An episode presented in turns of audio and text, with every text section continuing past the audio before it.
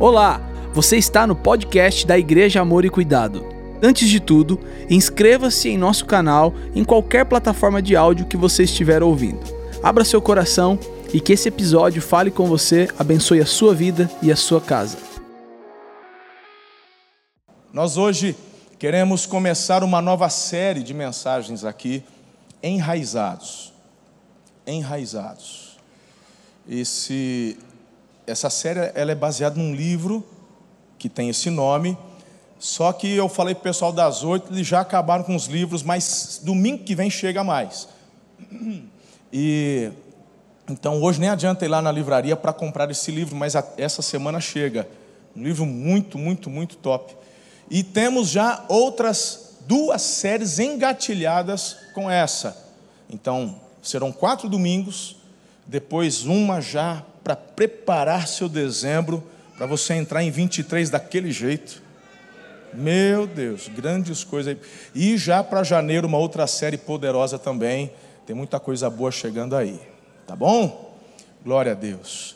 Então, eu queria que você lesse comigo o texto base da nossa série, Salmo capítulo 1, versículos de 1 a 3. Salmo capítulo 1, versículos de 1 a 3. Você viu que a gente mandou fazer um. De repente você está aqui também pela primeira vez. A gente, você viu que a gente abriu uma porta aqui agora para facilitar para o papai e para mamãe com o nenê. Você não precisa nem dar a volta agora, para aqui você já aciona o berçário, ó. Então, pessoalzinho, bebezinho de, de zero a, a, sei lá, dez meses, né? Se ele já está andando, aí já tem outra classinha. Mas aqui, ó, aqui já abre a porta, já tem. Levanta a mão, tia. Olha lá, já aquela de laranjinha lá é só para atender você. Ali tem, é, às vezes, eu não sei, já aconteceu com isso daí? Já? Dele sortar uma, de, de melar até o pescoço? Eu achei que minhas filhas tinham problema quando aconteceu isso. Falei, amor, tem que ir no médico. O buraco está no lugar certo? Porque não é, não é possível. A hora que eu peguei o negócio, estava aqui, ó, na nuca. Falei, gente. Aí eu comecei a procurar nas costas, tem outro buraco. Eu não sei o que acontece. Assusta não, você vai ver, você ainda vai ter um neném ainda. Então, às vezes, tem que trocar, né? Tem que ter uma roupa. Lá tem, ó, tem água quente, né? Para você dar banho nele. Né? É tudo. Dá de mamar, tem ali. Tem, e a televisão conectada, você vai assistindo a mensagem, não perde nada, tudo para abençoar a sua vida aí, tá bem? Então, entra por aqui mesmo. Então leia comigo o texto, projeta aí, Henrique, por favor, filhão. Salmo capítulo 1, os três primeiros versículos. Vamos lá. Já forte, hein, gente? Vamos ler junto. Vamos lá, comigo. Como é feliz aquele que não segue o conselho dos ímpios, não imita a conduta dos pecadores, nem se assenta na roda dos zombadores. Ao contrário, sua satisfação está na lei do Senhor, e nessa lei medita dia e noite. É como árvore plantada à beira de águas correntes, dá fruto no tempo certo, as suas folhas não murcham. Tudo o que ele faz prospera. Repete esse último aí. Tem gente que ficou, não falou nada. E eu estou vendo aqui, você não falou, eu vi que você não falou. Pelo menos o último agora você fala com a gente. Vai lá. Tudo o que ele faz prospera. Agora ela falou, agora aí, aplauda o Senhor. Tudo que ele faz prospera, Zé. Ei! Tem mistério nesse negócio. Tem mistério aqui. E o assunto que nós vamos conversar de hoje e no, até nos próximos três domingos, contando com de hoje serão quatro, tem a ver com este princípio. Enraizados, os lugares escondidos onde Deus desenvolve você. É forte, né? Os lugares escondidos onde Deus desenvolve você. Ore comigo, por favor. Amado Espírito Santo, glorificamos o nome de Jesus, nosso Senhor e único Salvador. Agora, Espírito de Deus, fale conosco. Rogamos, precisamos mesmo daquilo que vem do trono do Pai. Livra-me de mim mesmo. Esconda-me atrás da cruz de Jesus, que ele cresça, que eu diminua. E coloque as palavras na minha boca aquelas que o Senhor quer liberar sobre as vidas dos meus irmãos, nas nossas vidas, a fim de que haja crescimento, abundância, correção, tudo que lhe aprouver. Estamos aqui para ouvir, aprender. Oramos com fé, no nome forte de Jesus. E a igreja diz: Amém. aplauda mais uma vez o Senhor.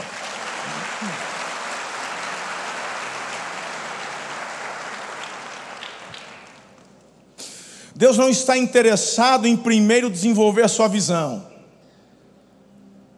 Ele está interessado, primeiramente, em desenvolver você. Tem muita gente que quer começar pela visão, mas você às vezes adquire uma visão, mas não tem estrutura. Ele quer fortalecer, preparar você. É claro que sem visão você não alcança, você não vai, é óbvio. Tanto que eu tenho ensinado e dito: não andamos por vista, mas andamos por aquilo que cremos. Amém. Mas o Senhor não quer apenas dar a você uma visão. Como é que você adquire uma visão e não tem estrutura para executar a visão? Ele quer desenvolver você. Quando falamos sobre este tema, enraizados, quando falamos que existem lugares escondidos onde Deus está nos desenvolvendo e quer nos desenvolver, é muito importante entender isso. Por isso que o primeiro tema da série de mensagens enraizados é o sistema secreto das raízes. No versículo 3, já vem aqui a base, onde diz que é como árvore plantada à beira de águas correntes. E qual é o resultado disso? Ele dá fruto. Onde? O ano inteiro? Não, no tempo certo. E suas folhas não murcham. Onde coloca a mão, avança, prospera, coisa linda. Então eu queria que você entendesse: você foi criado para algo muito especial. Todo mundo quer um sentido, cada um deseja, espero pelo menos, né, deixar um legado. Pois bem, Jesus chama tudo isso de fruto, e para ter fruto, precisa ter raízes. Você foi criado para dar fruto, muito fruto e frutos que permanecem. É, gosto disso, como diz Márcio Michele. João capítulo 15, versículo 5 e depois o versículo 16. Se não fosse verdade que eu acabei de dizer, Jesus não teria declarado o seguinte: Eu sou a videira, vocês são os ramos. Se alguém permanecer em mim e eu nele, esse vai dar o que, gente? Não, pera lá, você errou. Não foi isso que Jesus falou. Se ele permanecer em mim e eu permanecer nele, esse dará o quê? Muito fruto. É não, jabuticabinha ali não, irmão. É muito fruto, é o pé carregado aí. Então, quando eu digo que o Senhor quer que você frutifique de uma forma exponencial, está aqui a visão, é Jesus declarando. Mas Ele dá o caminho das pedras. Sem mim, não podem fazer coisa alguma. Aí o verso 16: Vocês não me escolheram, mas eu os escolhi para irem e darem fruto, fruto que permaneça, gente. Fruto tem a ver com significância, fruto tem a ver com legado, tem a ver com transformação. O autor, pastor Ben eh, Lipscher, ele fala: fruto significa que quando alguém provar sua vida, vai sentir gosto de Jesus. Legal, né? Eu, legal isso aí. Quando nós frutificamos em Cristo. Isso não tem a ver só, meu querido, com, com pregar o Evangelho, não. Tem a ver com viver o Evangelho. O que é Evangelho? Diga, boas notícias. Nós temos uma tendência humana de ficarmos presos à religiosidade. Falamos evangelho, pensamos numa igreja, pensamos numa estrutura. Quando fala de pastor, vamos lá na igreja ver o pastor, você já na tua cabeça pensou no homem de terno. Verdade, né? Pensou, né? Ternão, aquela Bíblia preta no braço, tal. Porque nós vamos criando esses estereótipos do que é a religiosidade, do que é a religião. E aqui, quando eu olho para esse texto quando eu vejo, sabe, essa questão do, do frutificar, das pessoas nos experimentarem e sentirem o gosto de Jesus, não tem a ver apenas quando você fala do Evangelho, porque a palavra Evangelho significa boas notícias. Quais são estas boas notícias? É que Deus amou o mundo.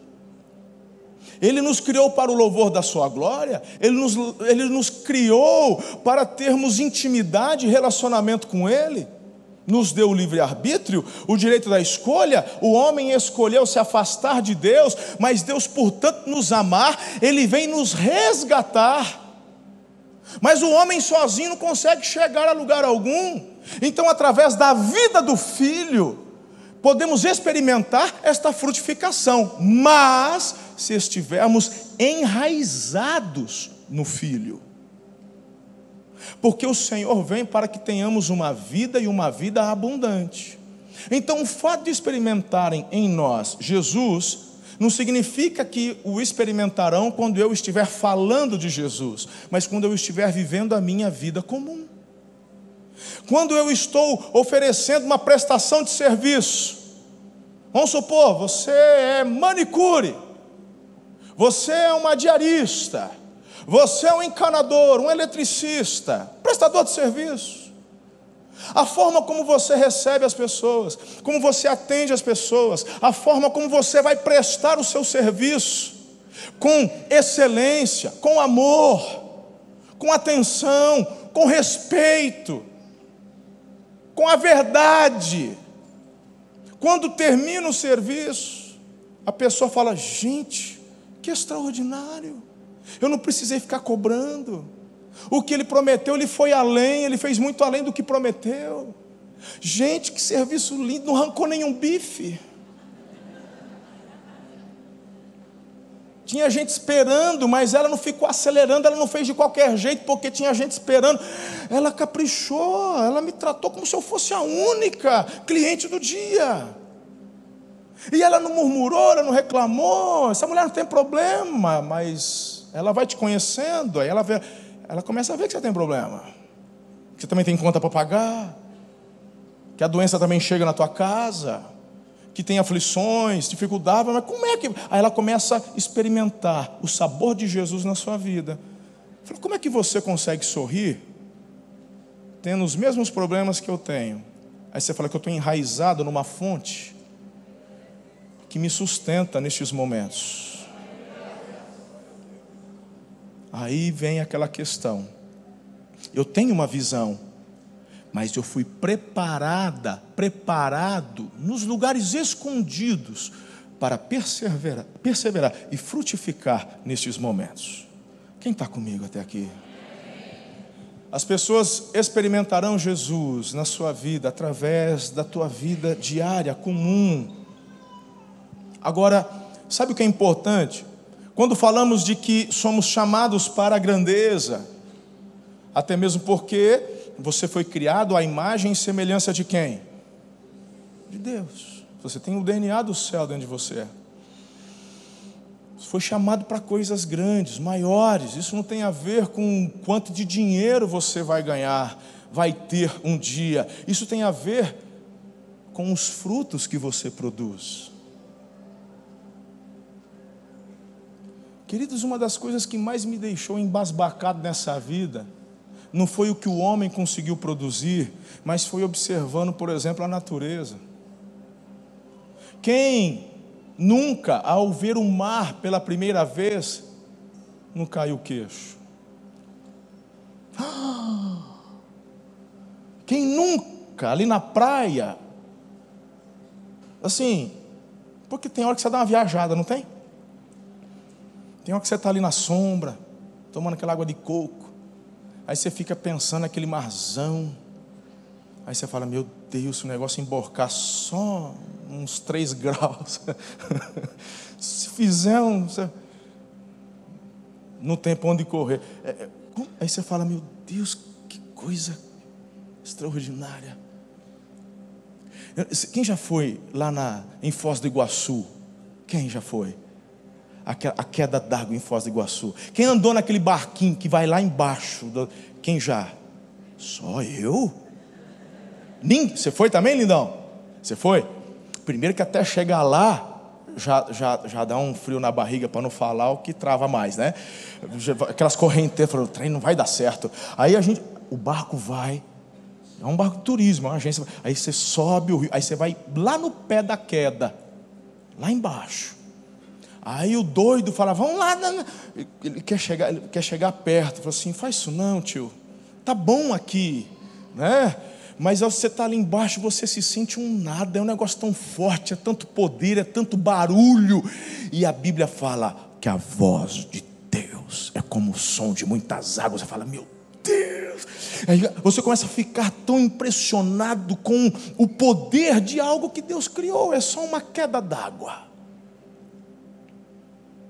Aí você fala, gente. E quando você observa as pequenas coisas, por exemplo, um passarinho, o canto de um pássaro, ou então a engenharia de um passarinho. Cadê os engenheiros aqui? Cadê? Amém. Levanta a mão, o povo está com vergonha, vamos participar. Os arquitetos. Ah, Estou com vergonha, né, Carol? Levanta a mão, pô, já fecha contrato com você. Lá tem uma arquiteta ali, um engenheiro ali. Aleluia. Agora você levantou com força, né, filho? Amém. Aí. O João de Barro, gente. Olha que coisa extraordinária. Eu te pergunto: que faculdade que o bichinho fez? Ai, aprendeu com o pai, né? Aprendeu com o pai. Não é mamífero. Depois que aprendeu a voar, vazou. Foi embora. Quando ele nasceu, a casinha estava pronta. Ele não ficou depois. O pai falou assim: você vai embora, cuida da tua vida e vai observando os outros João de Barro, ver como é que eles fazem. Eu me lembro quando eu e Ana estávamos fazendo o curso de missiologia, estávamos no Mato Grosso do Sul e ficamos num lugar onde não tinha energia elétrica, água encanada. Ficamos dois anos lá fazendo esse treinamento. E na parte da manhã nós tínhamos uma aula. E vai lá, irmão, pode ser igreja, pode ser o que for. Tem professor que não sabe da aula, que é, um, é o ó do Borogodó, né? Ele fala assim, ai, gente, quem já assistiu Charlie Brown? Aquele desenho do Charlie Brown? Quando os adultos conversam. É, tem hora que o professor está falando, você só escuta isso. Espero que os professores do, do da Impact não, não, não sejam desses aí. E eu estava lá, irmão, nessa aula do. E eu comecei a olhar para a janela. Não sei se é déficit de atenção, o que, que é. E minha vida foi longe, minha imaginação. Aí eu olhei para a árvore. Quando eu olhei para a árvore, eu vi um passarinho, marronzinho, sem graça, todo marronzinho. Nada de, não tinha um amarelo vivo, né? Que tem uns passarinhos que chamam atenção, que são bonitinhos, que lá.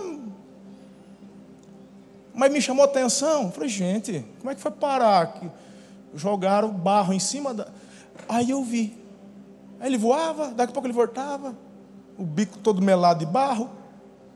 Aí ele começava, aí eu achei a poça d'água. Ele ia lá na poça d'água, melava o bico na poça d'água ali na beiradinha, igual o pedreiro, blá, blá, blá, blá, blá, e vinha, e começava a passar no galho da árvore. Isso tem muitos anos. falei, gente, é nada, que eu estou pegando o João de Barro no alicerce. E não é que era, Charles? E aí ele começou, e aí essa matéria eu não sei como é que eu passei, porque eu, rapaz, dali por dois meses eu só eu sentava na janela para ver o João de Barro, para ficar olhando ele, fazendo a casinha. Ia construindo, falei, será que ele vai fazer cômodos? Né? O que, que tem lá dentro e tal? Impressionante! E o negócio vai, ele não sei o quê, e vem com o biquinho, e lá. Que coisa extraordinária, eu te pergunto, quem que ensinou esse bichinho? Está dentro dele. E é uma coisa impressionante, gente, porque se fosse por aprendizado, o pombo fazia, faria uma coisinha melhor. Pensa na desgraça, é ninho de pombo, que é uns, uns negócios tudo, um negócio só para sujar o ar-condicionado da gente. Mas o João de Barro, ah, que coisa mais linda. Aí você fala que, uau. Aí você fica impressionado, você fica abençoado, você fica embasbacado. E tem outros passarinhos que vão fazendo verdadeiras obras de arte com relação às suas casas, outros que num galho vão fazendo, né? E tudo perfeitinho. Quem que ensinou? Por isso que a Bíblia fala que a obra da criação revela a glória de Deus. Onde eu quero chegar? Aquilo que você frutifica, exalta aquele que te criou. Quando somos e estamos enraizados, os nossos frutos produzem louvor e glória ao Senhor. As pessoas ao nosso redor ficarão abençoadas, as pessoas ao nosso redor serão inspiradas. Por isso que Jesus dá tanta ênfase na importância de sermos obedientes, porque é Ele quem sabe o que é melhor para mim e para você. Diga amém a isso. Amém. Mas sabe qual que é a grande questão de tudo isso? O fruto é a última coisa que aparece.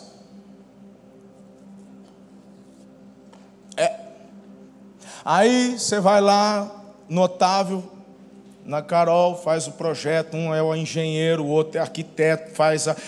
Aí eles têm um, um, um tal de, de programa que chama não sei o que CAD, AutoCAD. Tem uns programas doidos que você vê a casa está pronta. Fala, gente, teu olho brilha, né? Eu acho que os arquitetos fazem curso de marketing no curso deles também. Você... É isso, eu quero! Mas lá na frente da casa já tem a árvore pronta, no fundo já tem uma árvore linda. Aí fala, é essa, eu quero assim. Aí você fala, ah, mas Vai demorar para ficar a tamareira linda desse jeito na frente de casa. Demora. Não, mas hoje você já compra ela grande. A gente põe lá na tua casa, é só até o cascalho. Quanto mais alto, mais cascalho. E a gente põe a árvore lá, a gente coloca a tamareira. Tem problema não. Só que, queridos, não é 100% garantido. Por exemplo, todos esses coqueiros que estão vendo aqui, na lateral, estava tudo lá na rotatória. Um dia eu cheguei para o Biju e falei assim: vamos arrancar esses coqueiros daqui, tá tirando, vamos botar, vamos. aí fica um sombrão, o povo fica aqui, ó, fica bem melhor. Dá para fazer? Falou, dá, ué. Aí vem pessoal, faz o buraco, vem com o guindaste, levanta, faz o buraco, coloca. Só que quando fomos fazer o transporte, primeira coisa que o jardineiro fez, arrancou todos os frutos e podou. Blá, blá, blá, blá, blá, blá, blá, tirou tudo, estava tudo carregado, cheio de coco. Os coquinhos pequenos, mas vai crescer, não importa, tem que arrancar tudo. Aí vem e coloca. Isso a gente só vai experimentar numa frutificação se a raiz, como é que eles falam? Se a raiz pegar. Não é assim que a gente, nem sei se é o. Mas eles falam assim: a raiz tem que pegar. Porque só tem fruto se a raiz pegar. Tanto que teve uma que morreu. Morreu, não teve jeito. Der um papazinho, der remédio, não teve jeito. E até voltar a produzir, nem sei se já está dando coco. Ainda não deu, né, Fernando? E já tem quantos anos que nós plantamos os cocos aqui? Uns três, quatro anos que a gente fez o replantio? Ainda não frutificou. Porque para frutificar, a raiz tem que estar forte. Mas você olha o processo do outro e quer acelerar o teu. Você vê a frutificação do outro e quer gerar fruto logo. E você acha que se arrancar daqui e colocar aqui, vai dar certo. Não, a única coisa é que ele estava lá e está aqui agora. E você interrompeu um processo de frutificação que, para frutificar novamente, de novo, vai ter que ter um trabalhar numa área que ninguém está vendo. É a área escondida onde Deus mexe com você.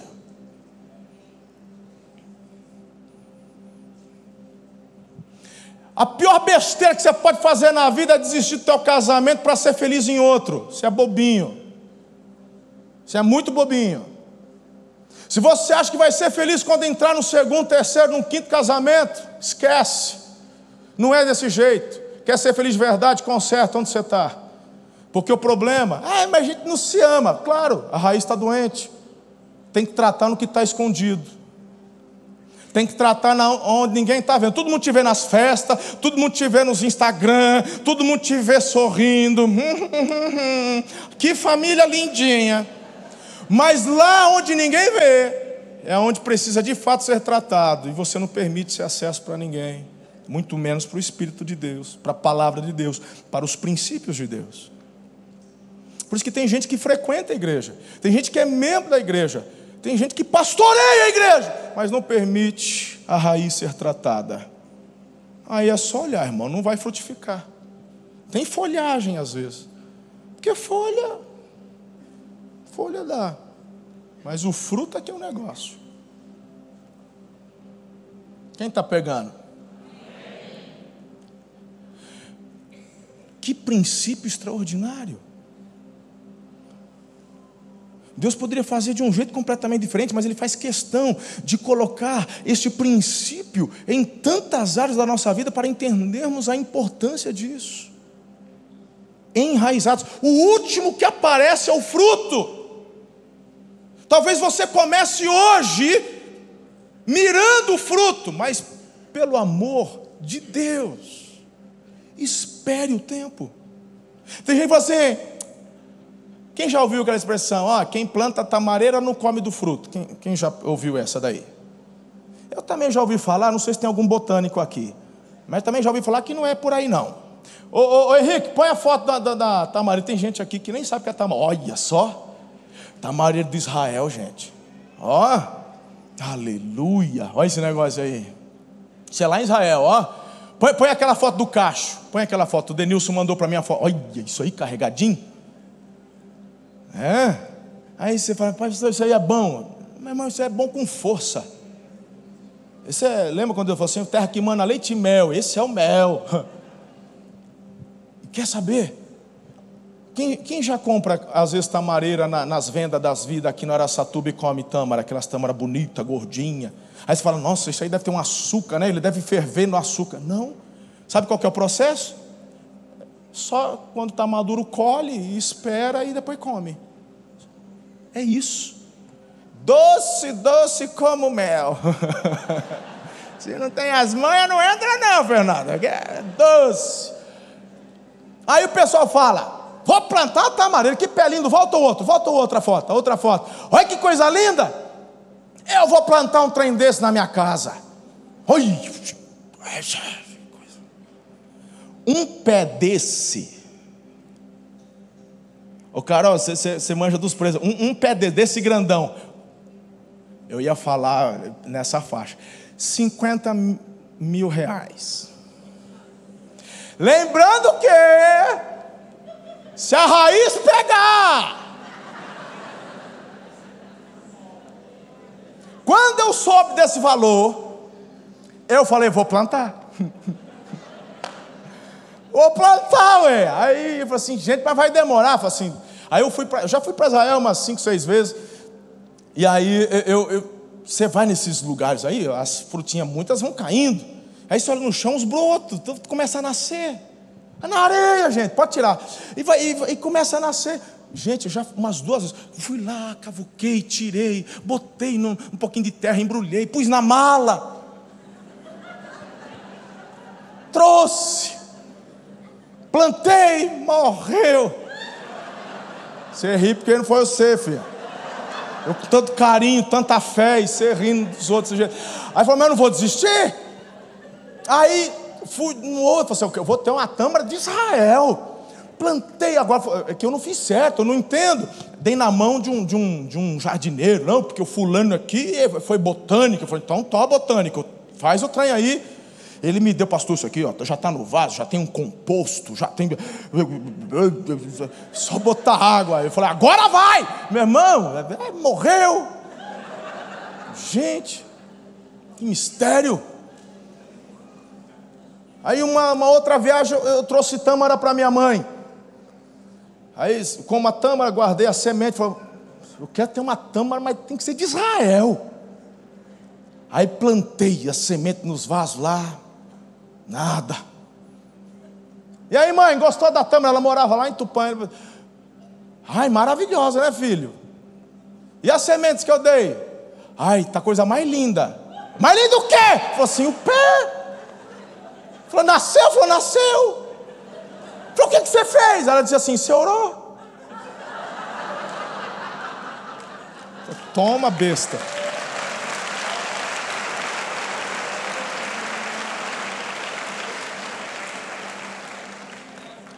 Tá, que mais? Não tem as manhas, não entra não.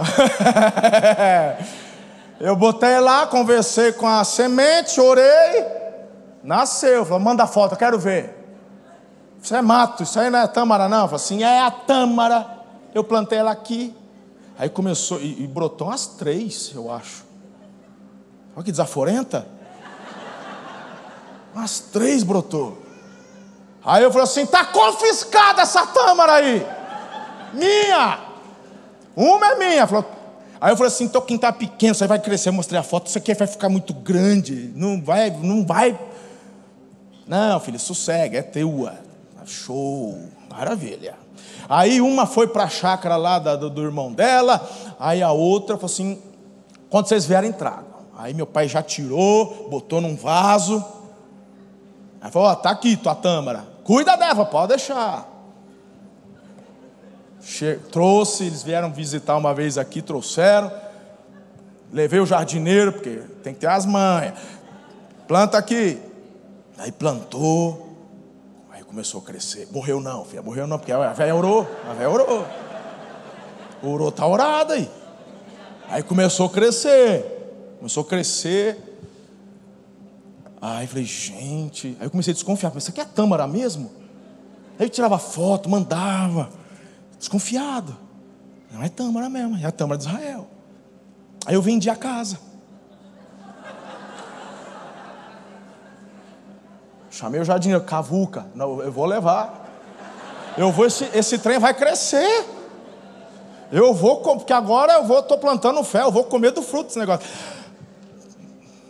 Aí vendi a casa, que aí eu, eu vou construir, estou construindo em outro lugar. Falei, não, construção, eles vão matar meu. Falou, Biju, planta no Bela Vista. Aí o Biju, aí plantou aqui, está atrás do escritório. A hora que você passa ali, ó, na caixa d'água ali, não tem uma caixa d'água ali perto? Tem, não tem? Atrás do escritório do biju ali, para as crianças. Ela é uma tamareira. É para abençoar, botar olho gordo. É a minha tâmara. Passe e abençoa. A tâmara do pastor. O que se abençoa, se atrai. Está crescendo. Tá. A casa, a, a nossa casa está chegando na fase do acabamento. Eu já estou escolhendo o lugar onde eu vou plantar. Vou plantar ali no fundo, na frente do escritório, ali no fundo ali. Aleluias. Já mudou uma, duas, três, tem mais uma. Se no futuro vender de novo, ela acompanha. Nem que tiver levar um muque para arrancar, mas para onde eu for, vou levar a Tâmara de Israel. Gente, dá trabalho, cresce devagar, mas a gente tem que respeitar o processo. Quer ter a tâmara? É assim. O problema é, você quer o fruto, mas não quer aceitar o processo. Nunca vai ter o fruto. Nunca vai ter. É importante entender que são nos lugares escondidos onde você de fato é preparado para frutificar. Diga raízes fortes. Eu tenho para vocês aqui alguns insights interessantes. Eu queria que você aprendesse. É, eu quero ler Jeremias, eu já li Jeremias 17, porque isso aqui, isso aqui é forte. Ele parece que faz menção ali ao salmo. Isso aqui é bem bacana, olha só. Ele será como uma árvore plantada junto às águas e que estende as suas raízes para o ribeiro ela não temerá quando chegar o calor, porque as suas folhas estão sempre verdes, não ficará ansiosa no ano da seca, nem deixará de dar fruto. Por quê? Diga porque suas raízes são fortes. Aí, queridos, as pessoas muitas vezes me olham aqui pregando, mas não conhecem a minha história. Me vem aqui, é, esse pastor, quem me vê pela primeira vez, é, é, que qual é a vibe dele, não conhece a minha história. não sabe dos processos, não sabe das fases. Eu, eu, eu, gosto aqui quando Jeremias fala: quando vier o calor, as folhas permanecerão. Eu fico impressionado, agora na pandemia mesmo, o que teve de pastor, gente? Desesperado.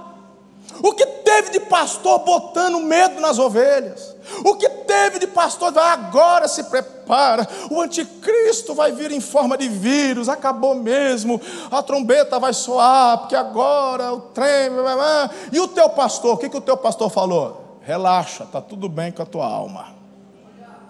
Por quê? Só consegue falar isso quem tem raízes saudáveis e bem estabelecidas.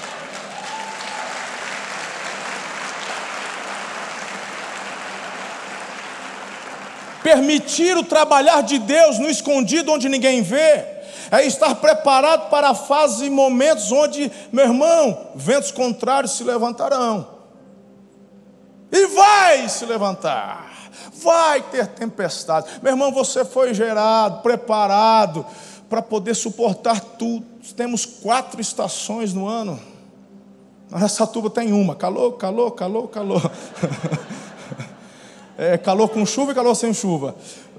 Mas escuta, são quatro estações e Deus nos deu capacidade para enfrentar e viver cada uma delas. Amo assistir documentários do Alasca. Quando está muito quente essa tuba, eu ligo o ar no último e fico olhando aquele branquinho. Eu começo até a dar tremer de frio junto. Ai, que delícia. Ai, eu quero ir para o Alasca. Se um dia você for para o Alasca, leva eu para visitar lá. Pegar uma cabaninha assim, olhando para uma montanha, porque fica muito tempo não. Uns 15 dias pelo menos. Aí fico só ali, tomando café, olhando aquele branquinho. Depois eu volto, porque também não aguenta, é muito monótono aquilo lá. Tudo branco, branco, branco, mas só para dar um, um relax. Mas é bacana. Aí você olha os documentários fala, como é que aguenta viver desse jeito? Primeira coisa que a gente pensa, como é que toma banho? A gente descobre, eles não tomam. É, o pessoal fica na cabaninha lá uma vez por mês. Rapaz, a hora que tira a cueca, o urubu desce. Deve ser um negócio horrendo. Mas, enfim, o ser humano se adapta. Tem lugares que o povo sobrevive a menos 50 e tem ser humano vivendo a 50 graus positivos. Pois é, é que Deus nos deu capacidade de aprofundar raízes. Então, quando sobrevêm ventos contrários, quando o desemprego chega, quando a dificuldade chega, quando um contrato não é renovado, quando um filho fica doente, quando alguma coisa sai da sua normalidade, não é porque Deus não te ama, muito pelo contrário, Ele está trabalhando partes escondidas onde ninguém vê, aprofundando suas raízes. São nas tempestades que encontramos, meus irmãos, quem de fato estava preparado ou não. Quando termina uma, uma tempestade na cidade, você anda na rua, você fala, essa árvore estava podre, a gente não sabia, era tão linda. Ela era, era grossa, frondosa, mas ela tomba. Quando ela tomba, você vê as raízes, fala, tudo bichada, não tinha raízes. Filhos, antes de crescer para cima, antes de mirar no fruto, permita-o trabalhar nessas bases. As pessoas me vêm aqui pregando, falando, ah, não conhecem a minha história. E sabe, quando eu olho para a minha história, eu falo, meu Deus, o Senhor já me preparava quando eu era criança. E eu não sabia disso. Eu me lembro, eu comecei a trabalhar novinho. Eu cheguei para meu pai e falei assim: pai quer trabalhar. Ele tinha loja, tinha um comércio, lá em Tupã. Aí eu falei: eu quero trabalhar. Eu sempre tive meio que uma puberdade precoce, era acima da média em termos de altura, né, pai? Então, sempre tinha amigos mais velhos e tal. Eu, com 11, 12 anos, trabalhar. Falei, você não quer? Não? Falou, quero. Falei, então tá bom. Eu achei que eu queria. Eu queria estar lá na loja, mandando os funcionários, pega, pega café para mim. Aí ele falou assim: Você quer? Falou: Quero. Falei: Então amanhã tu chega da escola tal horário, tu almoça, se troca, tal hora. Aí ele olhou assim para mim e falou assim: Não é uma e cinco. Não é meio-dia e 35. Eu não lembro qual era o horário. Eu sei que era o horário que eu tinha que entrar. Não é um minuto depois, não é um minuto antes. De preferência antes. Aí eu falei assim: Eu acho que eu já fiz besteira. Mas no horário combinado eu estava lá. Cheguei, tudo animado. Ele já falou assim: escuta o que eu vou te falar. Aqui é assim, assado. Eu mando uma vez, eu mando duas vezes, na terceira você está fora. Falei assim: poxa, mas sou teu filho. É, não falei, só pensei. Eu fiz aquele teste básico, a primeira deu uma ramelada, não sei quantos dias depois, ele fez assim. Depois daquele sermão maravilhoso, ele falou: Essa foi a primeira. Eu falei: Vou te. Quando deu uns três dias que eu estava lá, ele falou assim: escuta aqui, rapazinho. Ei, coisa mais linda ouvir do pai um negócio desse. Né? Rapazinho, quem manda aqui sou eu. Tu vai obedecer essa funcionária, tu vai obedecer essa funcionária, tu não está aqui para mandar em nada. E eu de novo dentro de mim pensando, mas eu, tô, eu sou filho do dono, poxa. Inclusive o entregador daqui, Tu entrou depois dele. Se liga. Você ri, né, irmão? Aí falei, poxa, já não tem graça o negócio. Aí eu comecei a aprender que de fato o negócio não é romântico. Eu achei que, sabe de fato onde eu achei que ia ficar? No caixa. Tudo bonitinho, um negócio de quadrado de vidro assim. Falei, vou ficar no caixa, sou filho do dono. Eu tinha uns amigos, os amigos, todo mundo tem uns amigos que fica no caixa lá da, da loja do pai. Falei, aqui é o meu lugar. Sabe onde ele me mandou? Um cubículo de um por um. Vai lá para o fundo encher as bolsas. A loja dele era tipo lepostiche, chamava Casa das Bolsas. Aí bolsa de couro, essas coisas, de viagem, não sei o que, artigo masculino, essas coisas. E a gente tinha que encher essas bolsas para ficar bonita. Hoje eles colocam, tem, tem, tem uns plásticos é, é, que já vem com ar dentro, não é assim? Não naquela época. Lá era jornal. E tinha um cubículo de um por um, com duas caixas desse tamanho de papelão, cheio de jornal amassado. Não tinha uma janela aquele trem. Vai lá, enche as bolsas. E tinha umas bolsas de viagem. Essa época era uma onda. Hoje todo mundo quer ir para Portugal. Naquela época era Japão. Lembra, pai? Todo mundo queria ir para o Japão. Era pertinho de, de Bastos. Mas vendia mala, bolsa. Tinha umas bolsas, meu irmão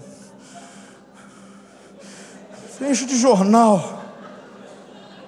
Aí uma vez, duas caixas enormes. Ele, eu abri a porta e falei assim: acabou o jornal, graças. Eu falei: que acabou o quê? Ele falou: tá as caixas vazias. Eu falei assim: e aquele, e aquelas, aquele monturo de jornal? Tinha que amassar. As mãos ficavam pretas. Falei, gente, quanto que eu vou para o caixa? Isso não é nada. Estou lá naquele calor, enchendo bolsa.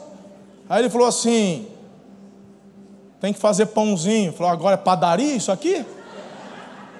Não era pãozinho que você chamava? Pãozinho.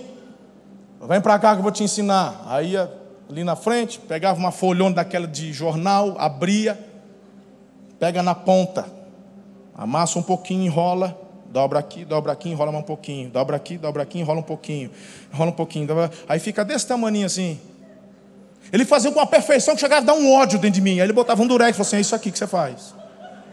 Aí ele olhou para mim e falou assim: vou fazer mais um, Marcelo.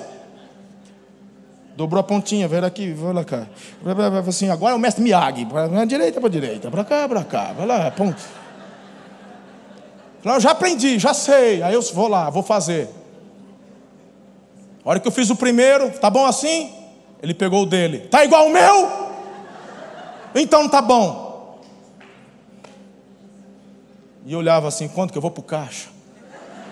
Tem que fazer pãozinho, irmão, pãozinho de jornal. Não foi isso que eu tinha na minha cabeça quando pedi para trabalhar. Estou lá. Meu irmão, muito tempo se passou. Até que eu fui promovido a cobrador.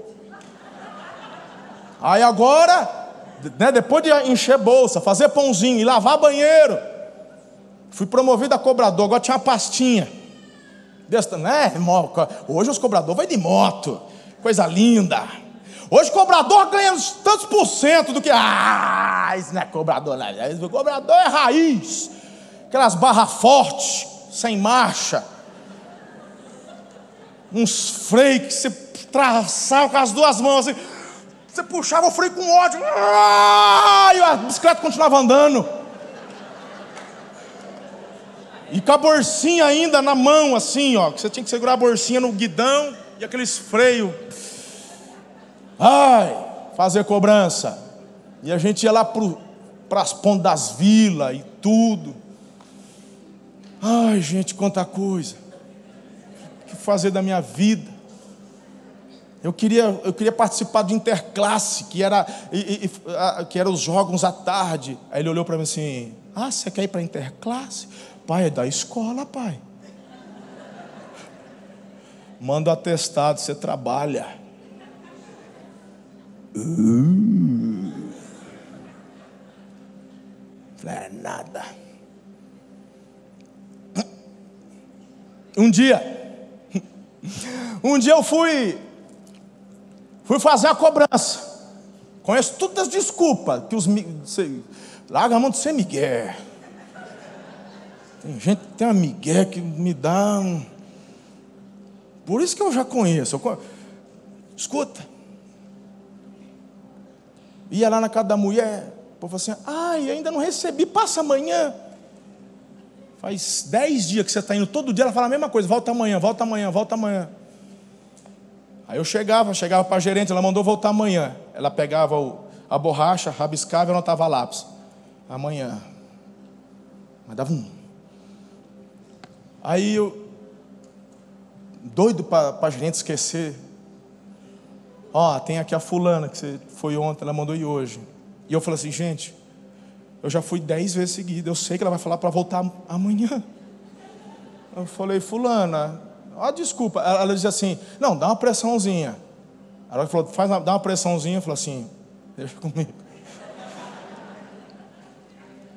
Eu fui, meu irmão, daqui até a dela já sabendo. Cheguei, eu já sabia. Falei, ainda não recebi. Falei, eu já sabia que você ia falar isso. Se tu não tem dinheiro, por que comprou? Tu tinha que ter mais. Aí tudo que estava lá dentro, desde os pãozinhos, meu irmão, botei. Aí falei mesmo. Tu não sabe o que é fazer pãozinho, tem que ficar. Eu saí de lá com a alma lavada. Falei, agora botei para quebrar, fazer a revolução dos cobradores. Fazer o sindicato dos cobradores. Quando eu chego na loja, a gente está com os olhos regalados. Assim: o que, que você fez? Eu assim, eu botei ordem nessa bagaça aqui. Botei ordem.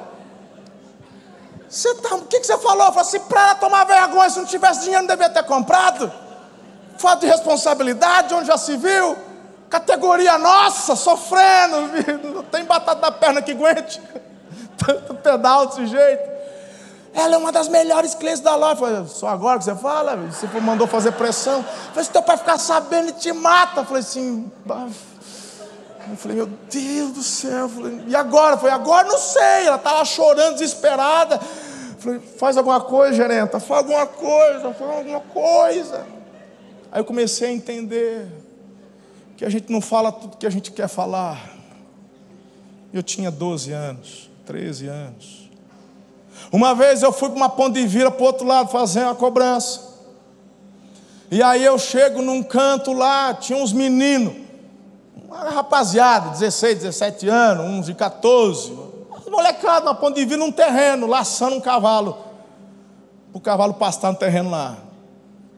Aí, irmão, 12 anos, ponto de parei, fiquei olhando, vai o cavalinho. Eu estava com a minha bicicleta, minha bolsinha, fiquei olhando, eles laçando o cavalo, aquela brincadeira. Eu falei, poxa, isso que é vida, né? E eu aqui, solão, fazendo cobrança. De repente, um do, dos cabras olhou para mim e falou assim: e essa bicicleta aí? Eu falei: é minha. Ele falou assim: deixa eu dar uma volta. Eu falei: não. Ele falou: deixa eu dar uma volta. Não. Eu falei assim: ele vai roubar. Ele pegou a corda, me laçou, eu e a bike. Eu quero dar a volta. Eu comecei a gritar: me ajuda! Tinha uns tio do, do, caminhão de lixo, me ajuda! Os caras começaram a rir, falaram, sou um palhaço para você agora. Tô, gente, traumatizados, os caras me amarraram, não sei o que, eu vou apanhar. Ô, você deixa nós andar, não vou bater no céu. Meu irmão fez escaçar e saíram dando risada. Eu não entendi nada. Cheguei na loja, você sabe o que aconteceu? Eu fui amarrado, e não sei o quê. Eu, tá. Aí meu pai machucado, falou, não. Assim, e a mulher falou, o quê? Para voltar amanhã. Anota aí para ele voltar amanhã lá. Falou, tu não vai me levar lá não? Tu não vai procurar esses, esses meu, meus algozes? Eu tinha 12 anos e aprendendo que é resiliência. Então, quando teu pastor numa pandemia olha para você e diz: está tudo bem, o que eu estou frutificando tem a ver com raízes que foram geradas quando ninguém via, eu era ainda um menino. Não são palavras vazias de alguém que aprendeu em curso ontem. Eu escolhi respeitar os processos e assimilar os processos. Num primeiro momento parece que o mestre Miyagi não gosta de você. Mas conforme você vai amadurecendo, você vê que ele é o teu maior fã. E uma dessas vezes, eu fui fazer uma entrega.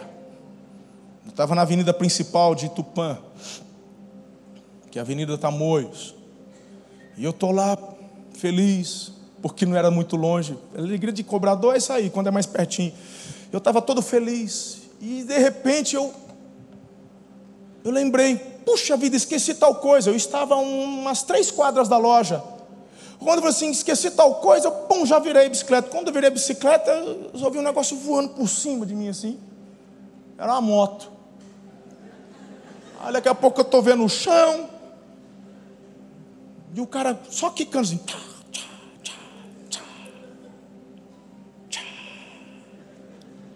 Falei, meu dedo dando sinal para fora, todo ralado. Falei, ou eu morri ou eu matei. Falei, gente, aquele escarcel na avenida. Eu virei, o cara estava vindo com uma Vespa, lembra das Vespas? Pegou no meio da minha bicicleta. Ele saiu voando. E aí, e eu também, mas e eu estou lá no chão, me pegaram, tudo ralado. O que, que eu pensei?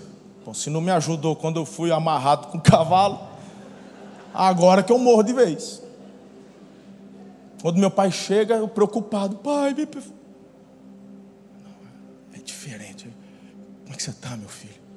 Tal. Pai.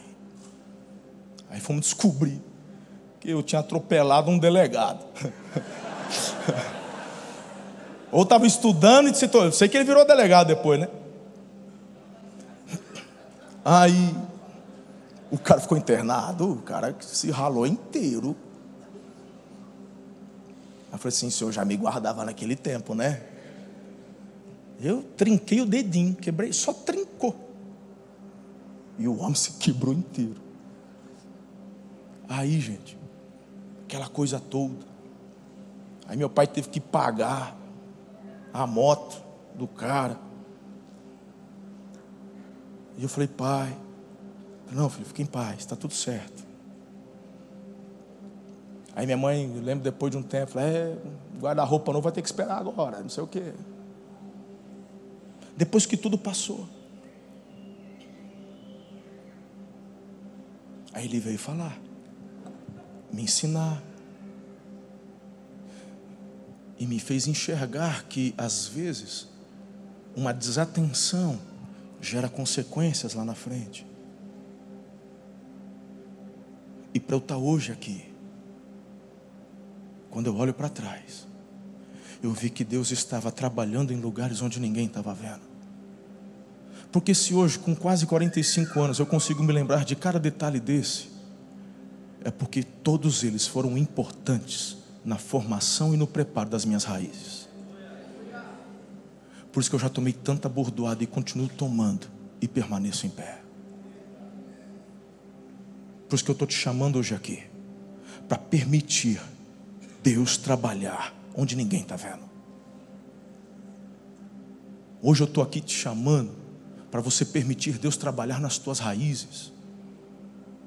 A gente quer o fruto, a gente quer, mas para dar bons frutos tem que ter boas raízes. Eu não falei que eu vendi a casa, estou construindo uma. Pastor Haldman e o, e o, e o Everton estão tá me ajudando. Chego na frente do terreno, falo, é aqui. Ó, vendi lá, dá para construir, dá para construir, vamos embora. Que terreno lindinho. Então bora, então bora construir. Ele olhou e falou assim, pastor, tem que fazer o muro de arrimo. Eu falei, muro de quem? O muro é meu, é casa não, o terreno é meu. Não, muro de arrimo. Mas por quê? Ele falou assim, não, porque desnível, tal. Eu falei, ah, tá bom, tem que fazer, tem que fazer. Eu não entendo nada, irmão, não entendo. Para mim, quer fazer uma muretinha assim. Aí o Everton vai lá no fundo do terreno. Fala, pastor, mal menos. Eu acho que vai dar quase uns dois metros. Na ponta lá. Eu não entendo direito. Falei, é mesmo? É. Aí eu olhei para o mas tem que fazer. Ele falou, paizão, é melhor fazer. Então tá, né? Então faz. Bora começar? Bora começar. Ó, vai ter que trazer terra, tá? Mas já não tem terra no terreno, por isso que a gente faz muro de arrimo. Tem que encher de terra, ficar no nível lá da rua. A caída tem que ser para frente, pastor. Falei, ah, tanto engenheiro bom e não dá para fazer uns negócios diferentes. Não, é isso aí mesmo, tem umas coisas que não mudam. Falei, tá bom, faz. Aí começou a fazer o muro de arrimo. Paizão, já é, é essa parcela, tá. Ó, concreto, tá. Aí, rapaz, eles trouxeram, acho que o tatu canastra para cavar aqueles buracos, porque, tipo, assim, eu olhava os buracos e falava, ah, ah, ah, eu, se eu não estou enganado, teve um dos buracos, ele cavou tão fundo que eu falei assim, aí eu vi lá de baixo, se não é Japão, é China, eu falei, vocês exageraram esse buraco aqui. Porque eu estou falando assim, irmão, quanto mais fundo o buraco, mais concreto essa desgraça. Você entendeu? Eu falei, Everton, filho, eu não entendo. Mas ele falou, paizão, tem que fazer. Então faz. Quando já estavam os negócios, os buracos, botando concreto, aí vem o pai dele, o Lindim, porque ele aprendeu com o pai dele o serviço. Veio o pai dele, seu Nelson.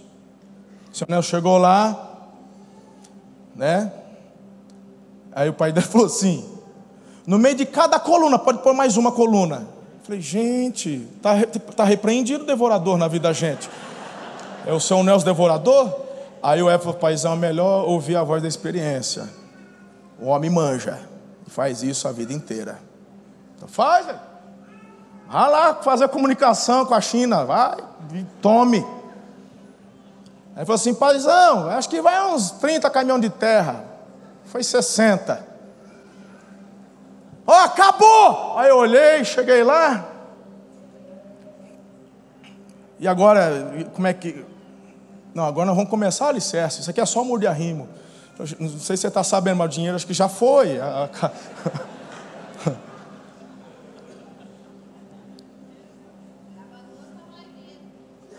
Aí eu falei assim: você tem certeza, irmão? Você não vê nada. Mas precisa. É precisa. Quando eu terminar minha casa e alguém for me visitar, ninguém vai entrar lá falando assim, pastor, deixa eu ver teu muro de arrimo. Não tem um lugarzinho no fundo com, com, com vidro blindex mostrando o fim do muro de arrimo para todo mundo ver. Né? Aline Leal fazendo arranjo de luz no muro de arrimo para todo mundo. Gente, que muro de arrimo maravilhoso é esse? O pessoal vai ver a edificação, as pessoas veem o fruto, vai ver o que o arquiteto fez. Mas aquilo só é possível porque lá embaixo, irmão, tem um firme fundamento. Eu, eu, eu ainda estava com a dor no coração até eu receber um vídeo, tem uns 15 dias, eu mandei para eles. Num condomínio um pedreiro gravando. uma casa já na fase de acabamento. O vizinho de trás começou a construir também. E assim me chamou a atenção porque tem um muro de arrimo igual o meu. Eu falei assim, gente, até a altura. Eu falei, olha só, fez um muro de arrimo igual. Aí o vídeo começa assim, ah, tá fazendo barriga. Eu falei, barriga onde? Gente, daqui a pouco, ah, vai cair. Caiu tudo. Eu falei assim, nunca duvidei do Everton, nunca duvidei do seu Nelson. Glória a Deus. Uma chinaiada aí que vai receber todo concreto aí. Que coisa boa. Quando você está preparado e bem fundamentado, então você consegue chegar além e os teus frutos serão celebrados. Você está entendendo, gente? Quem recebe essa palavra? A palavra de hoje, em resumo, é: permita o trabalhar de Deus nas suas áreas escondidas. Sem raízes fortes, não vai ter frutificação. Coloque-se em pé, eu quero orar por você.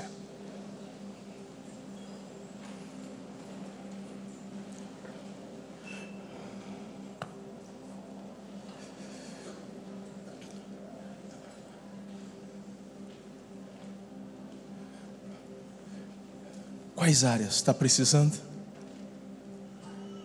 Hum? Todo mundo tem, lindo. Poxa, todo mundo tem alguma área que precisa de um. Permita Deus trabalhar. Pastor, estou começando a ver uma rachadura assim no, no, lá na minha empresa. É normal, né, pastor? Não, não é normal, não. Rachadura não é normal. Não, porque assim, é, é, é, é tem, é, tem, movimentação, né, pastor? É a movimentação do terreno. Pois é, mas se tiver um bom trabalho de engenharia, vai movimentar e não vai rachar. Simples assim. Então o que eu faço? Você vai ter que permitir trabalhar em áreas escondidas. Talvez vai ter que mandar uma sapata mas e aí? E aí que vai ter que abrir, vai ter que arrancar, vai ter que cavar, vai ter que jogar concreto, vai ter que pôr aço. Tem que fortalecer. Tem que expor. Quando falamos de raízes, falamos de firmes fun fun fundamentos. Diga, diga, firmes fundamentos. Isso. Permita-se trabalhar. Gente, eu não sei se eu falei aqui, mas no primeiro culto eu estava lembrando. Quem nunca chegou numa árvore frutífera, que não é época dela, mas você vê um fruto lá. Você gosta do que? Manga. Imagine uma manga, está amarelinha. Aí você vai lá e pega aquela manga e fala: gente, que sorte! Não é época de manga, mas tem uma manga aqui. Aí você abre aquela manga. Não, não está podre, não, está amarelinha, está boa. Aí você chupa aquela manga, só que ela está aguada. Diga assim comigo: tem frutos e tem frutos. Lá no Japão, eu já fui ao Japão várias vezes a trabalho para pregar, conferências, umas cinco, seis vezes já no Japão. Amo aquele país. No Japão é proibido você forçar uma árvore frutífera a dar fruto fora da sua estação. É lei, é lei. Eu e Ana nunca comemos no Japão um fruto ou uma fruta lá, plantada lá, colhida lá, que não fosse doce, doce, doce como mel. Literal, estou mentindo, dona Ana? Por exemplo, aqui no Brasil, aquelas uvas itálias Vamos falar a verdade, irmão. De dez vezes que você chupa uva Itália, uma você fala, acertei. As outras, é, só para tirar foto na mesa. É ou não é? Quando eu vi uva Itália lá no Japão, eu falei assim, mas se no Brasil é azeda, imagine aqui. Você chupa, parece que você está mastigando mel. falei, como é que pode? Tem um lugar no Japão que você é, é plantação de morango. São plantações suspensas, isotônicas, isopônicas, uma coisa. E aí, ela, você paga a entrada, você entra e você pode comer o quanto você aguentar. Rodízio de morango. O quanto você aguentar, você come. Né? Não é isso aí? Já foi? Aí, é interessante porque você, se você quiser, inclusive eles dão leite condensado. Mas, não precisa. Porque tu vai pegar o morango, é tudo doce. Pensa, meu irmão, eu pego, eu compro essas bandejinhas de morango, a Ana compra, leva para casa. Você vê assim, primeiro que o desapontamento que quando você abre e tira as duas de cima, embaixo já está tudo. Mas até a vermelhinha que você come, está azeda. Ah, gente. Quantos de vocês já não compraram uma bandejinha de morango e ficou lá? Assim, para não perder, vão bater com açúcar e leite. Mas a gente não compra morango para bater com açúcar e leite. Eu compro o quick se eu quiser. Eu quero comer a fruta. Tem fruta e tem fruto. Que tipo de fruto você quer dar? Fruto aguado? Sem sabor? Ou aquele fruto que quando as pessoas te experimentam, elas vão se lembrar. Falam, meu Deus, que experiência que eu tive. Eu estou falando aqui, irmão, das vezes das frutas que eu comi. Então permita o trabalhar de Deus nas suas raízes. E o texto fala: dá fruto na estação certa. Respeite os processos.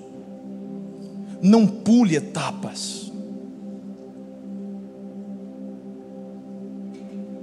Todo mundo quer frutificar. Então, calma. Tenha paciência Davi foi ungido por Samuel, quase 20 anos depois que a coroa chegou.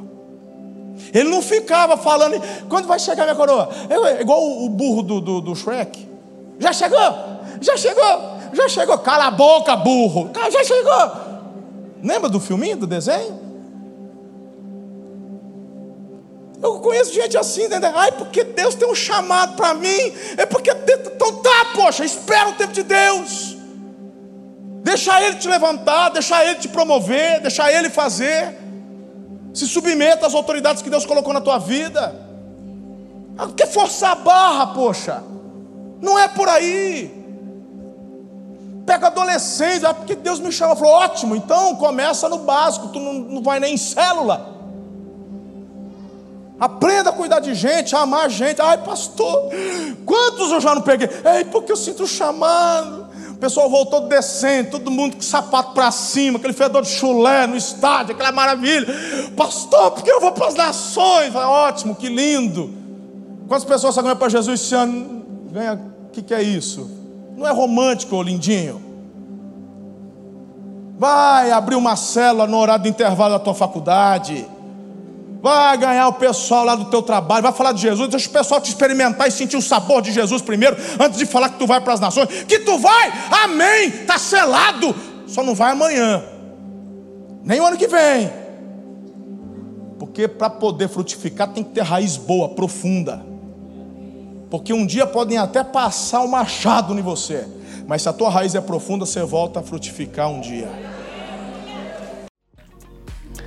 Muito obrigado por ter ficado conosco até o final. Se este conteúdo abençoa a sua vida, compartilhe com todas as pessoas que você conhece. Siga-nos também em nossas redes sociais, arroba Amor e Cuidado. Deus abençoe.